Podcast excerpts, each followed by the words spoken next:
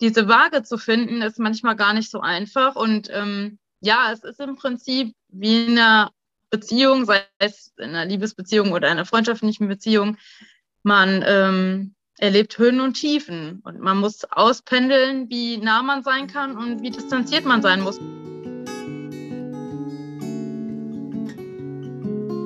Wenn ich gehen muss, werde ich euch winken, allen, die mich suchen. Dort, wo ihr mich hört, dort werde ich rufen. Das Lebensende. Dein Podcast über das Lebensende.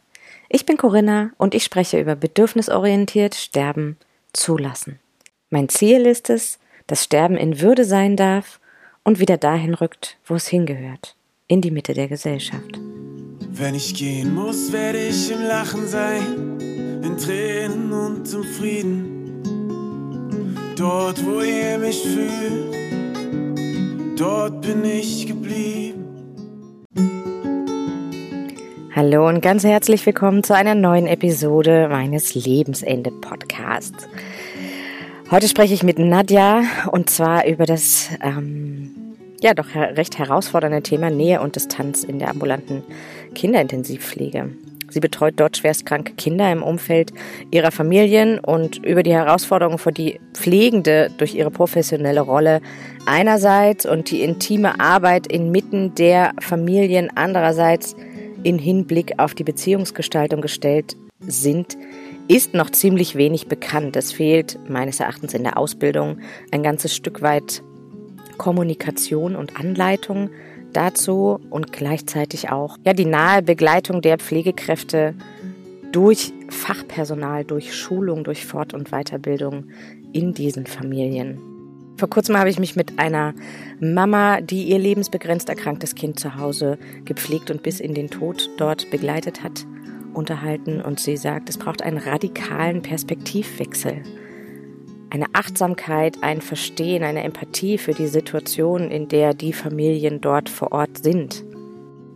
Nadja nimmt uns heute ein kleines Stück mit in ihre Gedanken, in ihr Empfinden, in ihre Gestaltung von Nähe und Distanz zu und mit den Familien. Ich wünsche dir ein offenes Herz und ganz hilfreiche Impulse beim Zuhören. Hallo und ah, ganz cool. herzlich willkommen. Die Nadja ist bei mir. Wir haben gerade versucht, ein Instagram live zu machen und es ist ein bisschen in die Hose gegangen, weil ich da immer wieder rausfliege, warum auch immer. Ähm, und so treffen wir uns jetzt hier und ich mache euch ein IGTV daraus. Ähm, ich hoffe, wir kriegen das jetzt äh, alles wieder so raus, was wir schon äh, geplaudert haben. Ich habe angefangen vorhin mit, wir machen gerade eine Themenwoche bzw. Themenwochen zum Thema Nähe und Distanz und am Ende dieser Themenwochen ähm, steht unser Online-Workshop äh, Professionelle Nähe statt professioneller Distanz. Äh, den verlinke ich euch auf jeden Fall hier drunter. Und ich habe vor zwei Tagen eine Podcast-Episode veröffentlicht mit Judith, das ist seine Mama, die ihr äh, schwerst erkranktes Kind zu Hause versorgt und einen Pflegedienst mit da hat. Und sie hat ein bisschen erzählt, wie es sich für sie anfühlt. Und jetzt würde ich gerne das aus der Seite oder von der Seite der Pflegekraft beleuchten. Genau, Nadja ist da. Nochmal herzlich willkommen und vielleicht magst du uns nochmal erzählen, wer du bist und was du so arbeitest.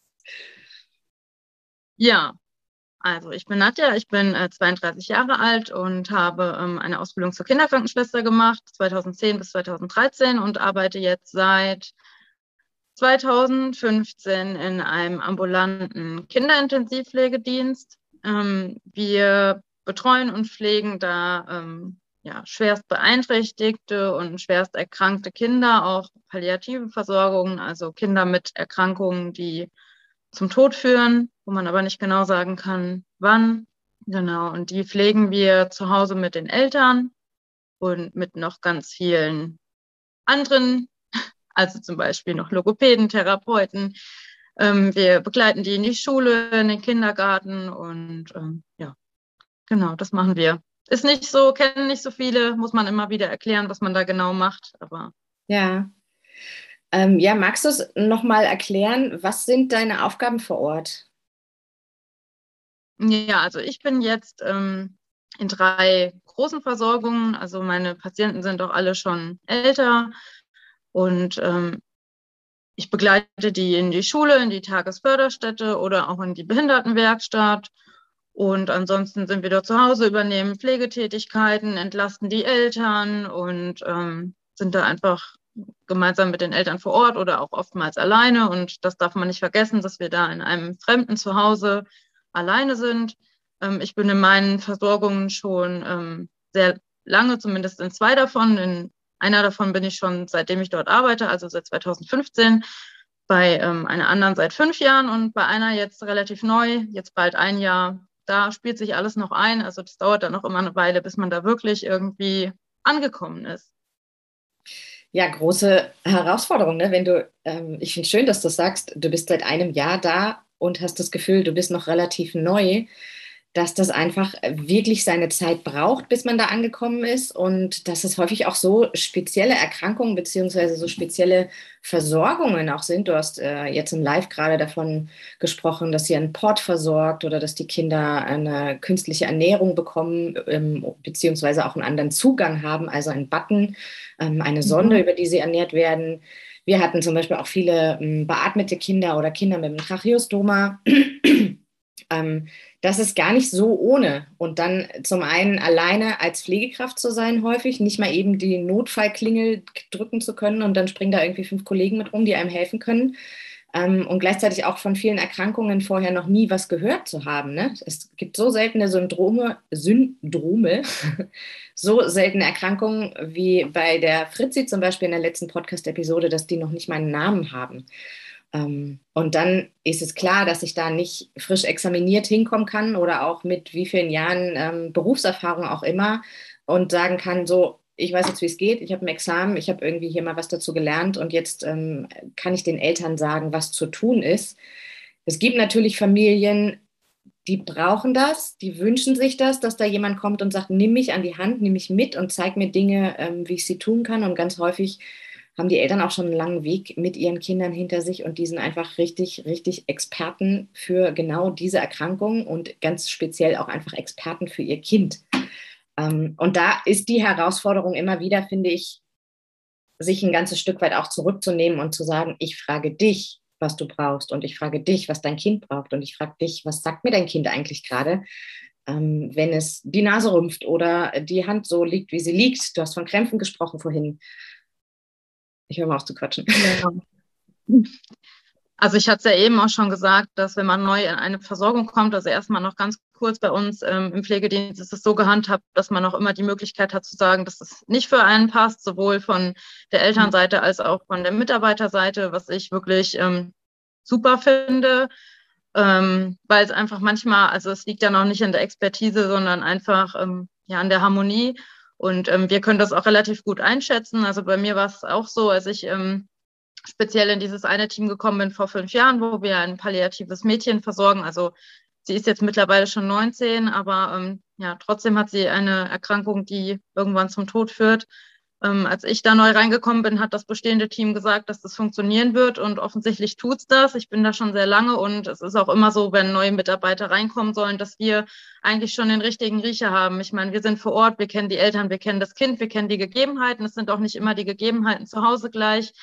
Jeder ist unterschiedlich und ähm, ja, das können wir ganz gut einschätzen. Und zu dem, was du gesagt hast, wie man auf die ähm, Eltern zugeht, also aus aus der Erfahrung raus kann ich sagen, dass dieses Vorpreschen äh, in den meisten Fällen nach hinten losgeht, vor allem wenn man schon in die Versorgung kommt, wenn das Kind schon etwas älter ist und gerade auch wenn es etwas Seltenes hat. Also natürlich betreuen wir auch zum Beispiel Babys, die aus der Klinik entlassen werden, wo wir dann Rückzugspflege machen. Das bedeutet, dass wir den Eltern erstmal ein bisschen Unterstützung geben, aber dass das Ziel in dieser Versorgung ist, dass wir uns da immer mehr zurückziehen und irgendwann halt auch wieder ganz rausgehen.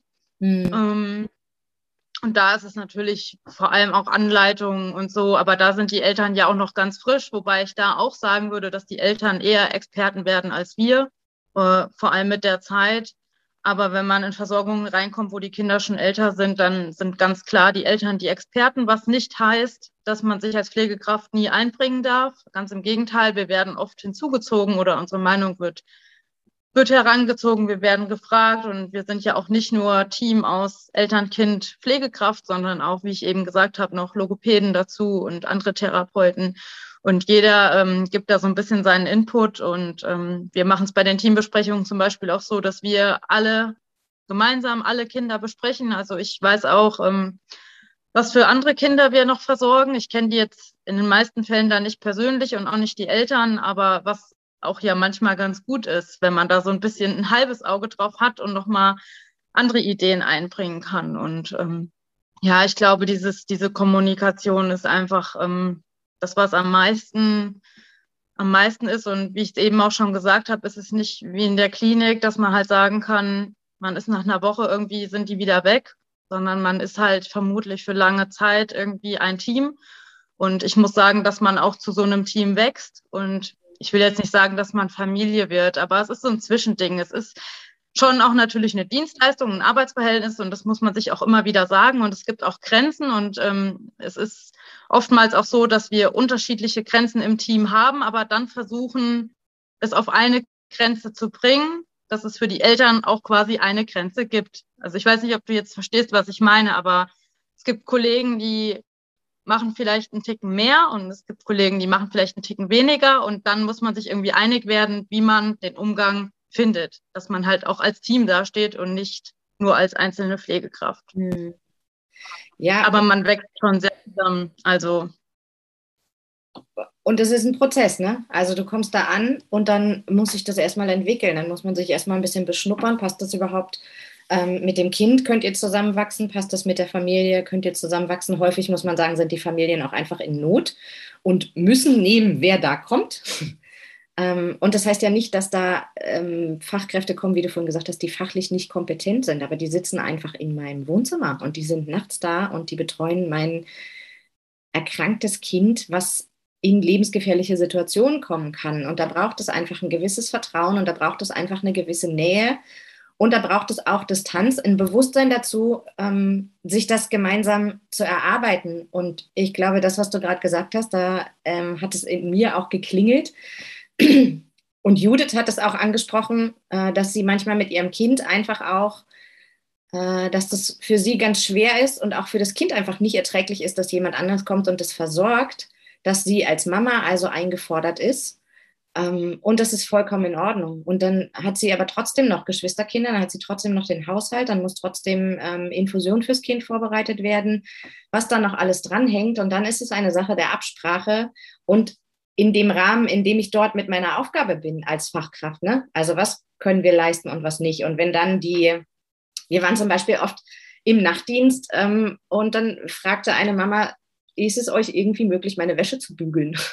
Und das steht natürlich nicht in der Verordnung mit drin. Ne? Ähm, und dann sagt die eine Fachkraft, hey, überhaupt gar kein Problem, ich unterstütze dich gerne und mach das. Und dann sagt die nächste Fachkraft, ich mache das nicht. Und im schlechtesten Fall ist die Mama enttäuscht. Und dann gibt es da Kommunikationsprobleme. Ne? So, hey, die macht es nachts und die andere macht es nicht. Dann gibt es Probleme im Team. Und es ist nur eine angesprochene Sache. Ne? Ähm, und ich würde nicht mal sagen, dass das grundsätzlich einfach niemals möglich ist. Aber wie du gesagt hast, ist es einfach total wichtig, dass geredet wird und dass die Bedürfnisse der Familien auf den Tisch kommen und dass auch die Bedürfnisse der Fachkräfte auf den Tisch kommen und man dann ähm, auf einen gemeinsamen Nenner kommt. Ähm, du hast unter einem Post jetzt mal kommentiert, ähm, dass es so wichtig ist, dass uns bewusst bleibt, dass wir Gäste sind. Ähm, wie gehst du damit um oder wie fühlt sich das für dich an, so nah dran zu sein und trotzdem irgendwie Gast zu sein über einen langen Zeitraum? Ja, also ich muss sagen, mittlerweile ähm, kann ich sagen, dass ich mir nichts anderes vorstellen kann. Also ich kann mir aktuell nicht vorstellen, nochmal irgendwie in einer Klinik zu arbeiten, weil das einfach für mich so unpersönlich ist. Also dieses Zuhause sein macht es halt äh, sehr persönlich. Ähm, ich bin mir trotzdem immer dessen bewusst, ähm, ja, dass das natürlich nicht mein Zuhause ist, obwohl ich da äh, vieles darf. Also für mich sind auch gewisse Zimmer einfach tabu, wie zum Beispiel Elternschlafzimmer oder Elternzimmer. Es sei denn, die sagen, gehen Sie bitte da rein und holen das. Aber das ist natürlich dann auch immer so ein Gefühl, wo ich denke, ja, mache ich jetzt, aber es eigentlich möchte ich eigentlich nicht, weil ich das bei mir auch noch weniger wollte. Ähm, ja, dennoch muss ich sagen, dass für mich wiegt, dass die Kinder zu Hause sind. Das ist immer wieder wirklich schön zu sehen, weil zu Hause ist es einfach am schönsten. Für die Eltern ist es auch schön, dass die Kinder das äh, häusliche Umfeld haben. Wobei ich auch immer, wie gesagt, den Heidenrespekt vor den Eltern habe. Ich habe mir jetzt auch bewusst den Podcast äh, von gestern noch nicht angehört, weil ich da sehr unvoreingenommen jetzt mal reingehen wollte. Ähm, ich stelle mir das super schwierig vor, weil man hat diese Belastung krankes Kind und dann noch die Belastung, dass zwar Hilfe kommt, aber die so nah kommt und manchmal auch vielleicht zu nah kommt. Mm. Aber für mich ist es okay. Also in den meisten Fällen mache ich die Haustür zu und dann bin ich wieder, also ist meine Arbeit beendet. Ähm, bin mir aber auch immer dessen bewusst, dass ich die Haustür zumachen kann. Und die mhm. Eltern können diese Haustür zwar auch zumachen, aber meistens nur von innen. Die sind mit ihrem Kind da. Und ähm, das ist manchmal schon schwierig, weil man weiß, welches Schicksal diese Eltern haben. Und ja, man selber einfach dann wegfährt und schöne Dinge machen kann und diese Eltern vielleicht oftmals so eingeschränkt sind durch die Pflege des Kindes, dass die halt nicht so viele schöne Dinge machen können oder auch Angst haben. Und das erlebt man auch häufig, dass man ähm, durch Höhen und Tiefen geht. Ähm, ich glaube, das hattest du auch in dem Post drunter geschrieben, dass ähm, man sich manchmal zusammen in die Scheiße setzen muss. Und das ist wirklich so. Ähm, man hat echt auch heftige Momente miteinander. Also es gab auch in, in der einen Versorgung, also das ist irgendwie die prägnanteste, sage ich mal, weil es da halt auch irgendwann halt zum Tod führt. Das hat man immer im Hinterkopf. Und da gab es auch schon Phasen, wo es so schlecht war, dass wir alle, also dass wir dann zusammen geweint haben. Und es gab auch schon Phasen, wo ähm, die Mutter vielleicht mal in Tränen vor mir ausgebrochen ist. Und es gab auch schon Phasen, wo ich da raus bin und dachte, pff, hältst du das noch, hältst du das noch lange aus? Aber dadurch muss man gehen, weil es ist für, es ist, hat keiner gesagt, dass es einfach wird. Aber ich glaube, dieses gemeinsam steht man das schon durch. Und ähm, auch wenn ich jetzt mir vorstelle, dass das irgendwann mit dem Mädchen zu Ende geht, wenn man so sagen kann, glaube ich schon, dass das für uns alle auch schön wird, weil wir uns schon so kennen und ja, also ich bin gespannt, aber ich habe jetzt keine Angst davor. Es wird schlimm, aber ich glaube, zusammen schaffen wir das. Und das ist wirklich schön, wenn man so, so eng miteinander wird. Und man kann auch, ähm, ich sag mal so, also jetzt nach einem Jahr, ja, jetzt bin ich noch im Ankommen bei dem anderen Kind, aber bei dem Kind, wo ich schon länger bin, würde ich auch sagen, dass ich da mich mehr traue, auf die Eltern zuzugehen oder Dinge anzusprechen. Also ich habe letztens zum Beispiel auch angesprochen, ob ähm, der Plan mit der Beerdigung, ob das noch so steht, wie das mal geplant war und habe dann zur Antwort bekommen, nee, wir sind uns da nicht mehr so sicher, wir müssen uns da nochmal Gedanken machen und auf welchem Friedhof. Und natürlich sind das unangenehme Themen. Und über die spricht man jetzt auch nicht jeden Tag und auch nicht jeden Tag eine Stunde, aber man kann das schon mal ansprechen, weil natürlich sind es wichtige Dinge. Oder auch, wenn man sieht, dem Kind geht's ähm, geht's aktuell nicht gut und die Mutter aber, das, die Situation hatte ich einmal, wo ich, äh, wo ich kam, das Kind war wirklich schlapp und die Mutter meinte, ja, sie müsste jetzt noch duschen. Da habe ich gesagt, ähm, also ich dusche sie nicht, was die machen, aber ich dusche sie nicht in diesem Zustand. Habe ich gesagt, wir können uns ja äh, in der Mitte treffen und ich mache eine äh, Ganzkörperpflege im Bett. Aber duschen in diesem Zustand, hat sie gemeint, ja, meint sie, das schafft sie? Da habe ich gesagt, nee, gucken Sie sich an, das, das funktioniert so nicht. Man muss auch manchmal den Aktionismus der Eltern bremsen, weil ich denke, die wollen ihren Kindern schon auch viel bieten und ähm, ja, viel leisten, aber manchmal ist äh, weniger auch mehr. Ja, und vor allem, also das mit gemeinsam in der Scheiße sitzen, das war Judiths Aussage und ich fand es so schön, dass sie gesagt hat, ich, ich brauche keine Pflegekraft, die hierher kommt und einen Plan hat und eine Lösung für alles hat, sondern ich brauche jemanden, der sich mit uns hier hinsetzt und aushält und mit uns gemeinsam eine Lösung sucht. Ähm, und das, was du jetzt gerade sagst, mit dem Duschen, mit dem Mädchen, mit dem Zustand, ähm, wir sprechen oder das Thema ist Nähe und Distanz. Ne? Und natürlich sind Familien ähm, ganz anders nah mit ihren Kindern, ganz anders verbunden mit ihren Kindern, als wir das sind, die von außen reinkommen. Und wir können und dürfen auch nah sein. Und gleichzeitig haben wir manchmal einen anderen Blick. Ob der immer hilfreich ist, ist die Frage. Ob der immer gewollt ist, ist die Frage. Ähm, und da finde ich es wichtig, wie du sagst, dass du dann nochmal sagst, hey, ich schau mal hin, wie es ihr gerade geht. Ich würde sie jetzt nicht duschen, weil ähm, weil ihr das vielleicht nicht gut tut. Und es gibt einfach Situationen, da können die Eltern das nicht sehen oder da wollen sie es auch nicht sehen, weil es einfach schmerzt, ne? weil es einfach schmerzt, ähm, das anzunehmen. Und das heißt noch nicht, dass das Kind dann nicht geduscht wird. Ne? Aber wichtig ist, dass du als Fachkraft deinen Blick drauf hast und sagst, hey, schau mal hin, was könnten wir vielleicht anders machen oder es tut ihr gerade nicht gut oder ähm, genau, was, was gibt es für eine Lösung für diese Situation? Und ich erkläre dir vor allem, warum ich das nicht tun würde jetzt. Ähm, du hast angesprochen, dass, ähm, dass du manchmal auch die Tür zumachst und dann kannst du es nicht drin lassen oder dass es dir manchmal schwerfällt. Also welchen, ich überlege gerade, wie, ist die, wie ist die Fragestellung, welchen Stellenwert hat Nähe und Distanz oder wo sind, wo tut es dir gut, wo sind die Stolpersteine?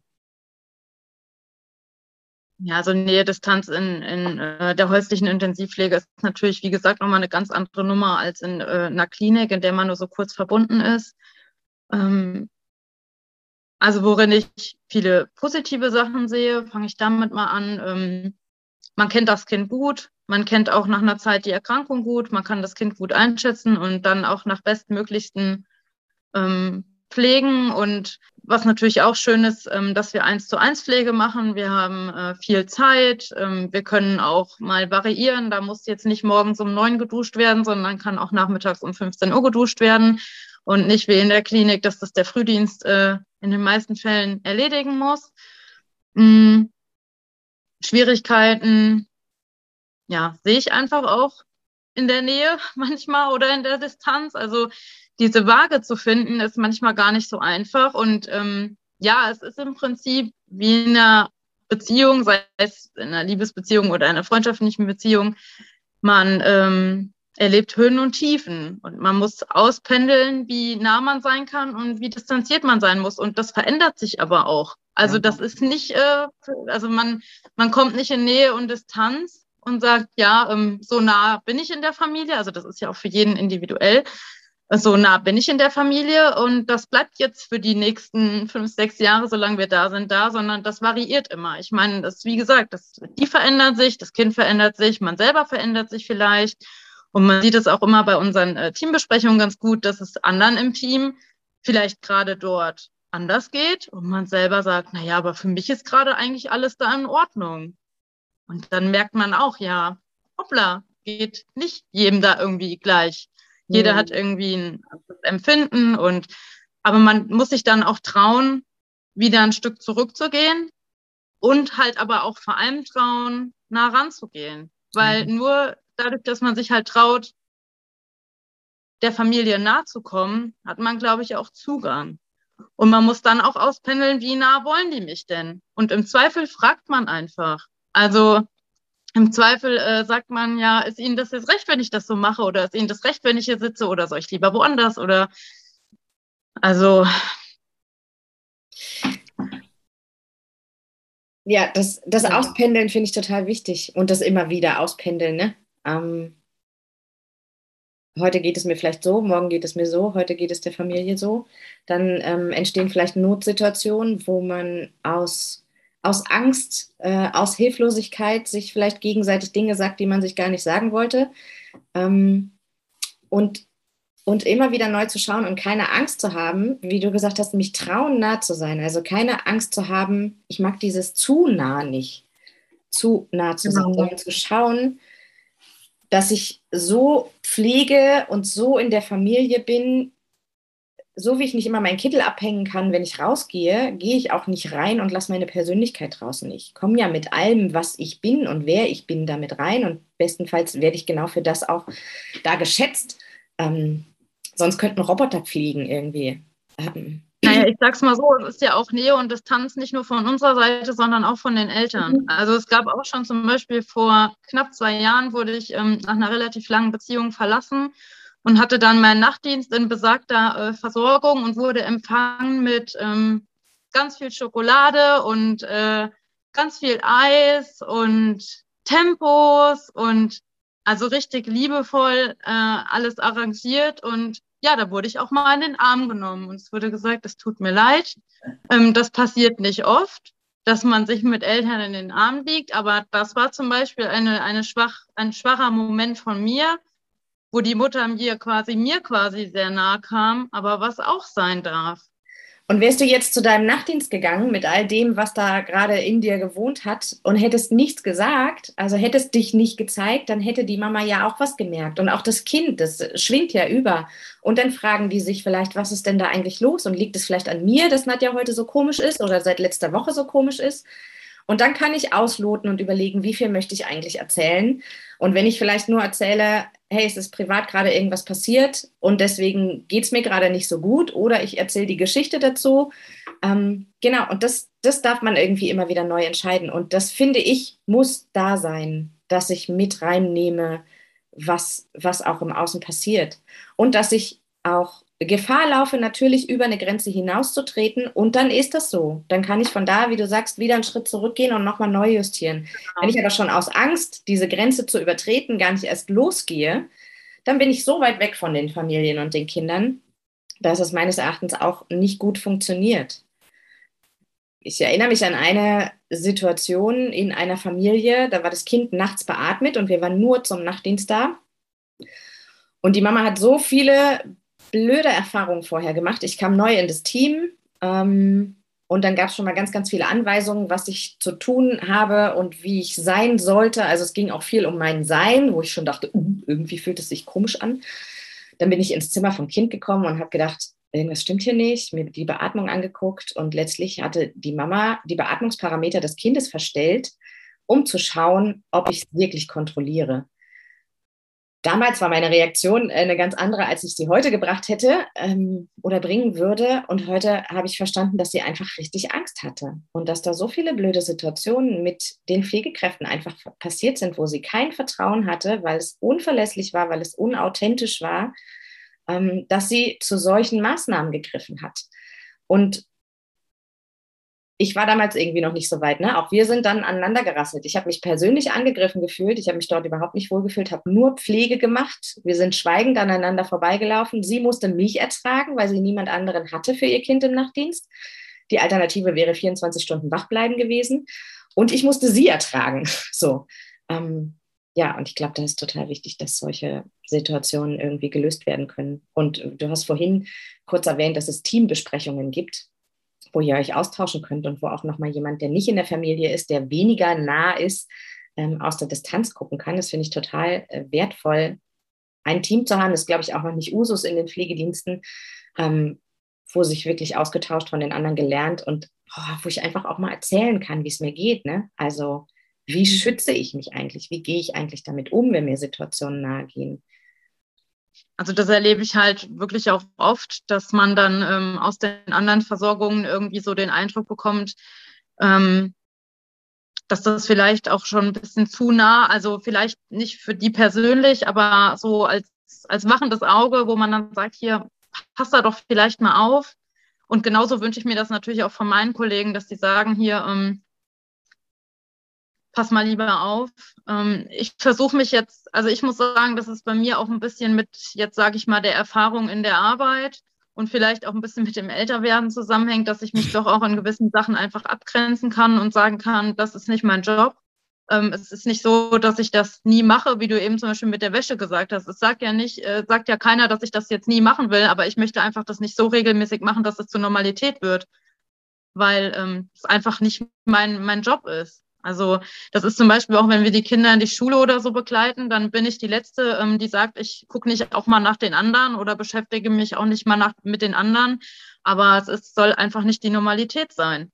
Hm. Und ähm, ja, das ist halt aber auch schwierig dann für Eltern, wenn es halt dann Kollegen gibt, die irgendwie ein bisschen mehr machen und dann nimmt man das vielleicht als normal hin. Also wie ich eben schon gesagt habe, da muss man sich halt dann auch als Team am besten irgendwie versuchen, auf einen einigermaßen Nenner abzustimmen, dass ähm, ja, dass man quasi als Team dasteht, sowohl als Einzelne, aber auch als Team und dass die Eltern auch merken, okay, hey, die sind ein Team und die fahren da die gleiche Schiene.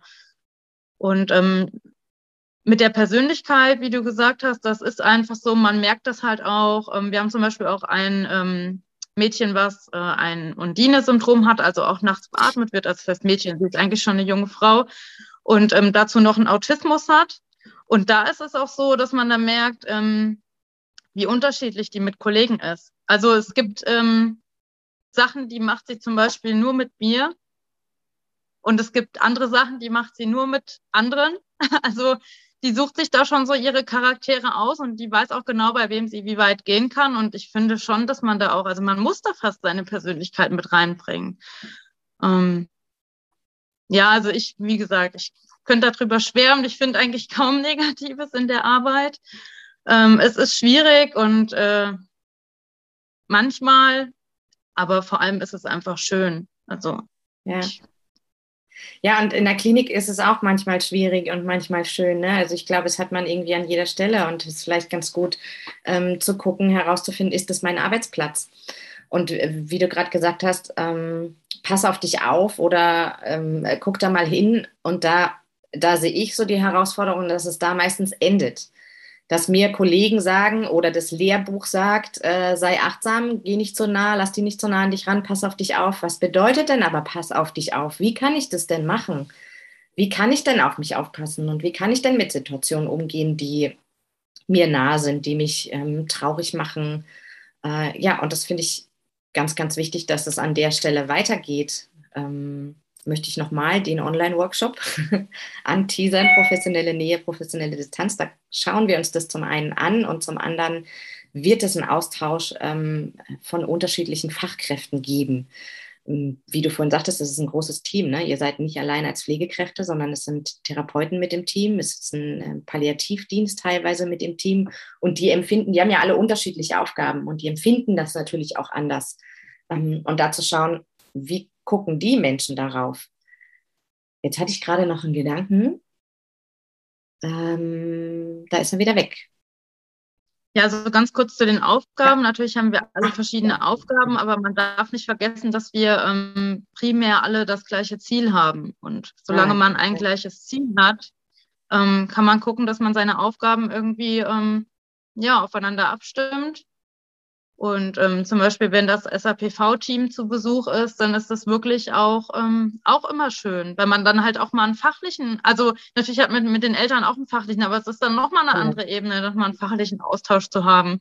Und ähm, ich finde es halt auch gerade so schön, dass wir halt in alles einbezogen sind. Also es, mhm. natürlich ähm, passieren auch mal irgendwie Medikamentenveränderungen oder so ohne unser Zutun, aber wenn irgendwas Schwerwiegendes ist, dann werden wir immer alle alle gefragt oder beraten das. Ähm, ja, und ich glaube, nur so funktioniert Die Eltern wissen, dass sie sich auf uns verlassen können. Und wie du eben gesagt hast, mit diesem Aneinander her, also das ähm, würde es bei uns so nicht geben, weil dann eine Seite davon sagen würde, das funktioniert so nicht. Und ähm, ja, du hast recht, manchmal haben die Eltern keine andere Wahl, aber zum Beispiel in diesem Team, wo wir sind, könnten wir auch wir könnten immer genug noch mehr Kollegen gebrauchen.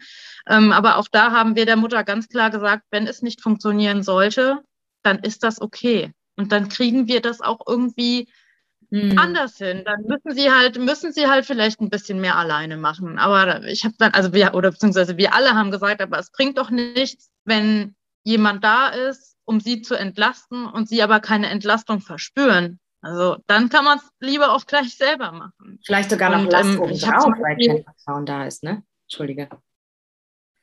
Ja, und ähm, genau, das ist halt dann auch schwierig. Ich bin zum Beispiel ähm, noch mit einer Mama sehr gut jetzt befreundet. Also wir treffen uns schon, ja, ich würde sagen, so einmal im Monat ähm, mit einer Versorgung, die wir vor, weiß ich gar nicht, wie alt ist der jetzt? Sieben, auch vor fünf, sechs Jahren ungefähr hatten, relativ zu Anfang, wo ich da angefangen habe. Und ähm, wir waren aber nur ein halbes Jahr dort. Dann haben die Eltern das alleine übernommen.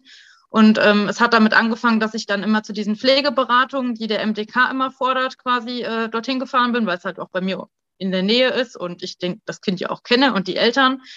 Ja, und daraus hat sich was entwickelt. Ich sehe, ähm, wie sich der Kleine entwickelt. Der wird immer größer, ist jetzt schon sieben Jahre alt und das ist auch wirklich schön zu sehen. Und auch da ist es immer noch so ein bisschen Nähe und Distanz weil ich ihr auch oftmals sagen muss, dass wir nie erwartet hätten, dass er so viel kann und sie oft da sitzt und sagt, ja, aber er kann das nicht und das nicht. Und ich gemeint, ja, aber schau doch immer drauf, was er jetzt alles kann. Und überleg mal, wie, wie wir ihn damals gepflegt haben. Und das ist schon auch schön. Und das, also ich finde, das darf auch entstehen. Wobei ich jetzt auch, also habe ich mir jetzt auch Gedanken drüber gemacht, ähm, in der aktuellen Versorgung würde ich mich nicht mit der Mama auf ein Kaffeekränzchen treffen wollen, mhm. weil das einfach jetzt auch nochmal ein ganz anderer, also wir sind einfach in einem Arbeitsverhältnis, im Dienstleistungsverhältnis. Und ähm, das heißt nicht, dass man sich da nicht gut verstehen darf, aber ähm, Also das könnte ich mir zum Beispiel jetzt nicht vorstellen. Mir fällt eine Mama ein, ähm, das ist im Rahmen der Hospizarbeit gewesen, die sagte, ich, also die war einfach ganz lange da und ähm, das ist, wird irgendwie zum zweiten Zuhause. Also es war die Situation nochmal andersrum, ne? Die waren im Kinderhospiz ganz lange. Und sie hat, äh, es gab Pflegekräfte, wo sie, wo genau das war. Also wir haben im Nachtdienst auch draußen gesessen und einen Kaffee getrunken oder auch im Spätdienst. Ne? Und die Kinder waren vielleicht mit einem Ehrenamtlichen unterwegs. Da kommt man sich unglaublich nah und auch mit diesem Thema. Und sie sagte, sie hat Aussagen, Zusagen von Pflegekräften bekommen, äh, was sie vermuten ließ, ich versuche es jetzt hübsch auszudrücken, ähm, dass auch diese, diese Begleitung oder diese Nähe danach weitergeht. Und sie hat sich darauf gestützt und sie hat darauf gehofft. Das Kind war verstorben und plötzlich war niemand mehr da. Und sie sagt, es war ein riesengroßer Vertrauensbruch und auch, ähm, es hat ganz viel Traurigkeit und Einsamkeit an der Stelle gemacht. Dass das nicht gehalten wurde, was in dieser Begleitung versprochen wurde, vermeintlich. Ob das ausgesprochen war oder nicht, weiß ich nicht. Ne? Ähm, aber wenn, es heißt nicht, dass du nicht mit den Eltern Kaffee trinken darfst, aber wir müssen uns ganz bewusst sein, was das für die Eltern auch wirklich bedeutet, wenn wir denen so nah sind. Und dass, wenn dann die Begleitung vorbei ist, für die nicht automatisch die Nähe zu uns vorbei ist, sondern häufig genau da auch nochmal ein Anker ist. Hey, ihr wart fünf Jahre bei mir und jetzt seid ihr einfach weg. Ich kann es mir nicht vorstellen. Ähm, wir sind doch befreundet. Und ähm, genau, da wirklich achtsam umzugehen, ob wir das wirklich sind und zu schauen, was, was vermitteln wir da, was geben wir rein. Und ich habe eine ähnliche Situation wie du. Ich habe ein Kind lange versorgt, das ist ähm, verstorben und das ist jetzt mittlerweile zehn Jahre her und ähm, ich bin mit der Mama so. Ähm, und es hat sich nochmal ganz anders eine Freundschaft entwickelt als zu dem Zeitpunkt. Und da waren wir auch nah, da waren wir auch irgendwie privat, aber wir waren auch nie einen Kaffee trinken. Ähm, genau, und das, ähm, diese Basis ist irgendwie danach entstanden. Und ich finde es schön, dass du auch sagst, dass das, dass das sein darf. Ich muss es halt ausloten und achtsam damit sein. Ja, zu dem Punkt, wo du jetzt gesagt hast, dass man dann Versprechungen macht. Ich glaube, das sollte man sehr achtsam eh machen, äh, Versprechungen in jenerlei Hinsicht. Aber vor allem da, weil man ja auch selber überhaupt nicht weiß, wie verändert äh, mich der Prozess, wenn dann wirklich ja. ein Kind verstirbt oder wenn irgendwas schlechter wird. Und dann zu sagen, ja, also wenn das dann verstorben ist, dann sind wir immer noch befreundet. Vielleicht kann man es halt selber auch einfach nicht, weil man ist halt selber irgendwo halt auch noch ein Mensch, man hat selber irgendwie Gefühle. Und wenn man dann sagt, boah, ich kann diese Nähe gerade überhaupt nicht mehr haben, aber dann finde ich es umso wichtiger, das auszusprechen.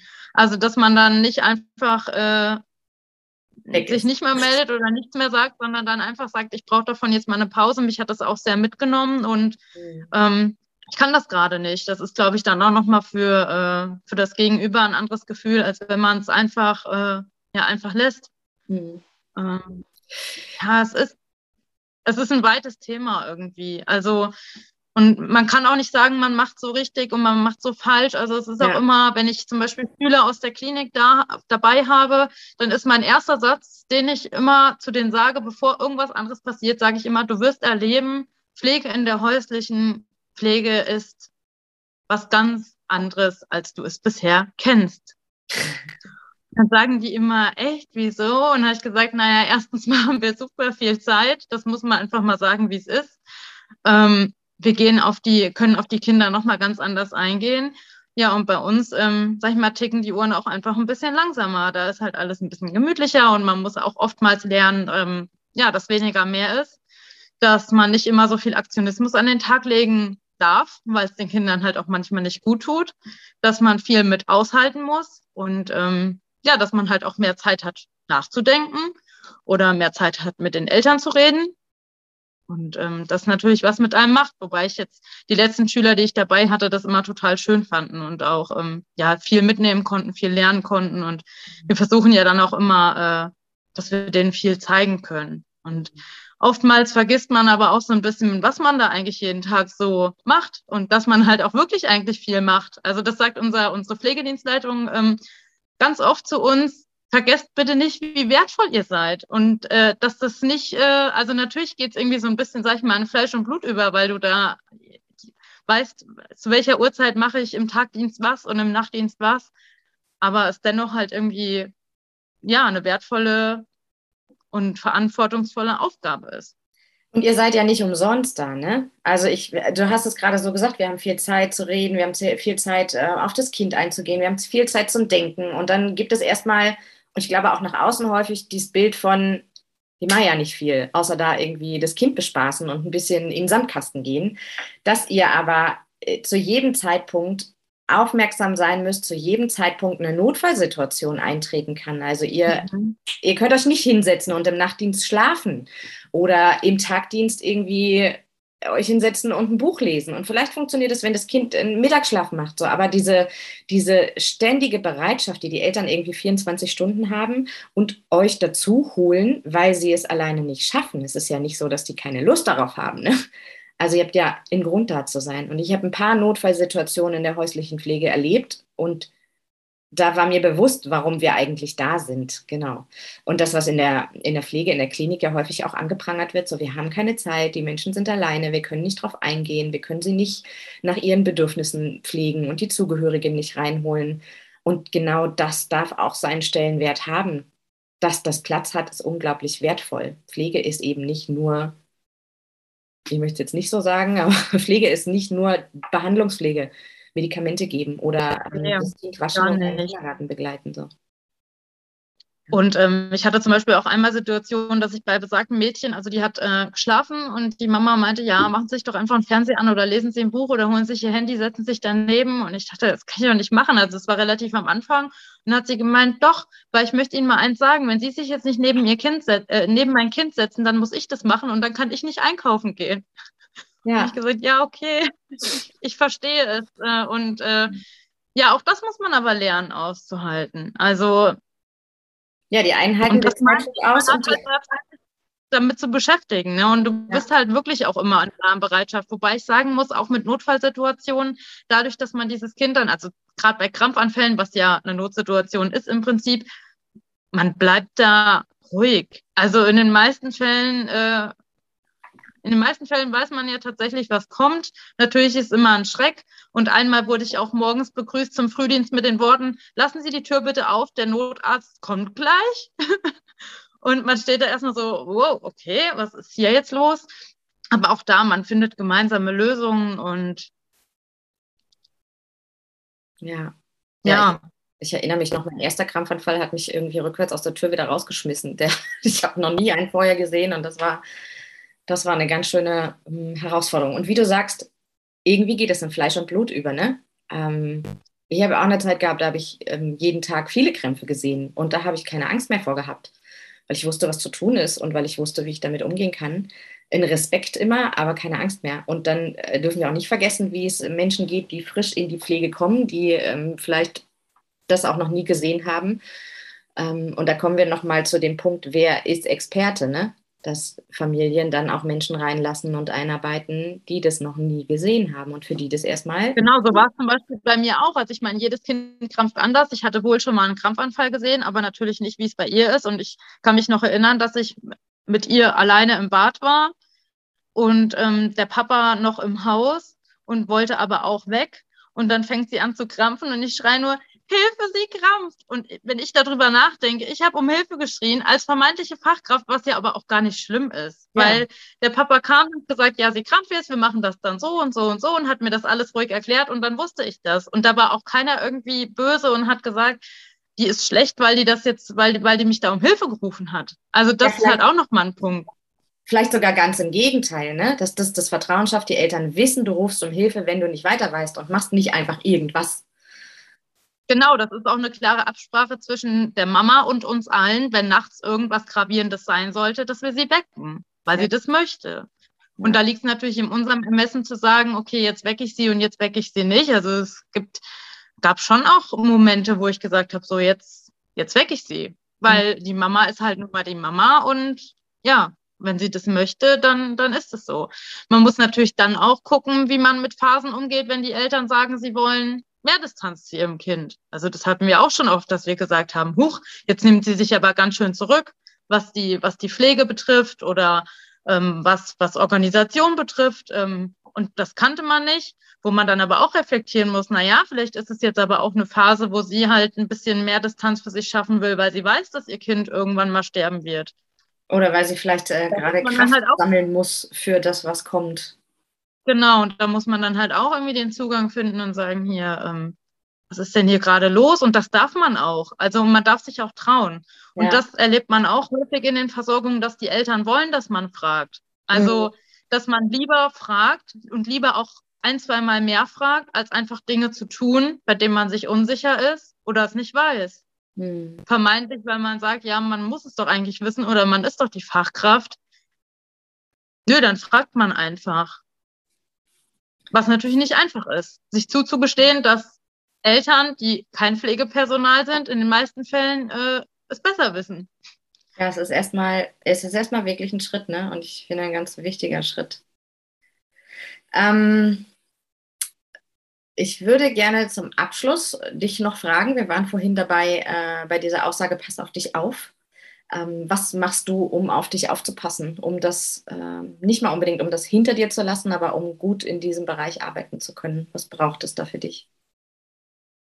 Also ähm, bei mir ist es immer oft auch so eine, so eine, ähm, so eine Zeit beim Laufen, wo ich darüber nachdenke und ähm, meistens auch eigentlich direkt nach jedem Dienst so überlege, okay, wie war es heute für dich? Und natürlich auch echt oft evaluiere, wie geht es dir gerade damit und auch mit Kollegen spreche, wie ist die Situation? Die Teambesprechungen helfen da total gut. Die gehen bei uns auch immer echt super lang, weil jeder irgendwie dann mal seine Gefühle äußern, äußern möchte. Und ähm, ja, ganz zur Not kann ich äh, auch meine, meine, ähm, meine Pflegedienstleitung äh, anrufen und, und ansprechen, äh, mit dem drüber reden. Ja, was mache ich sonst? Ja, immer wieder halt schauen. Wie geht's mir da? Wie geht's mir gerade damit? Mit den Eltern in Kommunikation zu bleiben, mit allen anderen. Und aber auch sich zu trauen, zu sagen, das ist mir gerade zu viel, ich brauche da erstmal eine Pause oder ich möchte da erstmal äh, eine Weile nicht hin. Ähm, das ist schon ganz schön ja. viel, finde ich. Ja. ja, aber das braucht's und das muss man natürlich auch erst lernen. Also mhm. das kommt auch mit der Zeit. Oder was auch wichtig ist, dass man, ich meine, das gibt's bei uns auch, das äh, braucht man nicht beschönigen mit dem, mit dem, hier kannst du mal einspringen und jemand ist krank. Ich meine, wir arbeiten halt nicht mit Papier, was mal liegen bleiben kann, sondern halt mit Menschen, die im besten Fall halt auch eine Pflege und eine Betreuung äh, bekommen sollen und da halt aber auch sich abzugrenzen und zu sagen, nö, ich springe jetzt halt nicht ein. Also mhm. das ist auch schon ein Schritt. Natürlich möchte man das eigentlich nicht, aber das ist halt auch so ein, so ein wichtiger Punkt, den man sich seine eigenen, seine eigenen Zeiten halt schafft und sagt, nee, geht gerade nicht. Also merkt man dann aber auch erst, wenn man halt öfter mal einspringt, dass man dann an dem Tag, wo, wo man einspringt, dann denkt, so toll, jetzt Hättest du eigentlich auch frei haben können, ne? Eigentlich. Jetzt doch wieder zur Arbeit. Ja, und da kommen wir nochmal. Da kommen wir nochmal zu einem ganz Was nicht heißt, dass ich das nie mache, aber Entschuldigung. Da kommen wir nochmal zu einem ganz spannenden Thema und ähm, ich würde das ge eigentlich gerne hier beenden. Wir reden schon ganz lange. Ich mag es nur noch mal kurz anreißen. Also diese Diskrepanz zwischen ich kann eigentlich nicht mehr, ich brauche jetzt was anderes als Arbeit, um wieder Kraft zu tanken und gleichzeitig auch zu wissen, wenn ich nicht gehe, dann muss ein Kollege von mir einspringen oder im schlechtesten Fall sitzt die Mama, der Papa, die Familie mit dem Kind alleine da. Und diesen Spagat hinzubekommen oder gleichzeitig auch wirklich zu sagen, ich stelle mich gerade hier an erster Stelle, weil sonst kann ich meinen, Regul meinen regulären Dienst morgen nicht antreten, weil ich kann einfach nicht mehr. Boah, und das ist echt ja, das ist echt große Aufgabe, glaube ich.